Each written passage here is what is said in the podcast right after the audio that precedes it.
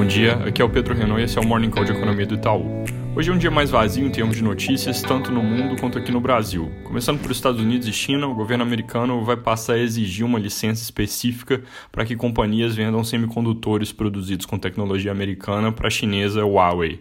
Eles já tinham feito coisa similar no passado, restringiram a venda de microchips, mas como uma boa parte dos semicondutores usados pela China é produzida com tecnologia americana, essa decisão agora pode ter um impacto muito forte sobre a empresa chinesa. Isso é um novo elemento então de de ruído na relação, com alguma possibilidade de retaliação da China em breve.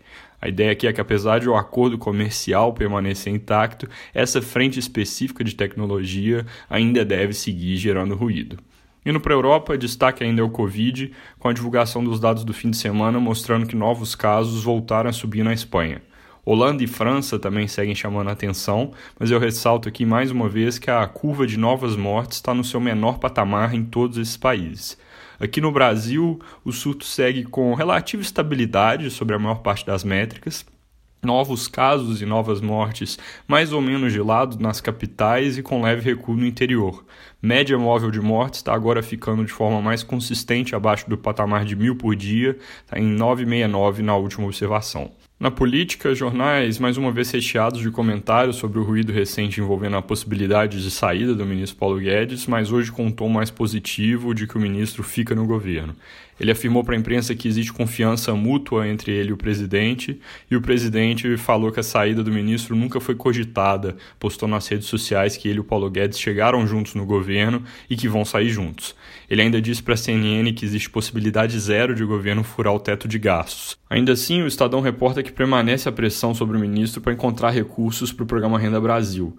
Nesse contexto, o ministro se reuniu ontem com o senador Márcio Bitar, que vai cuidar da relatoria do projeto de orçamento para 2021, para discutir uma PEC que permitiria ativar os gatilhos de ajuste automático do gasto antes que o teto fosse rompido.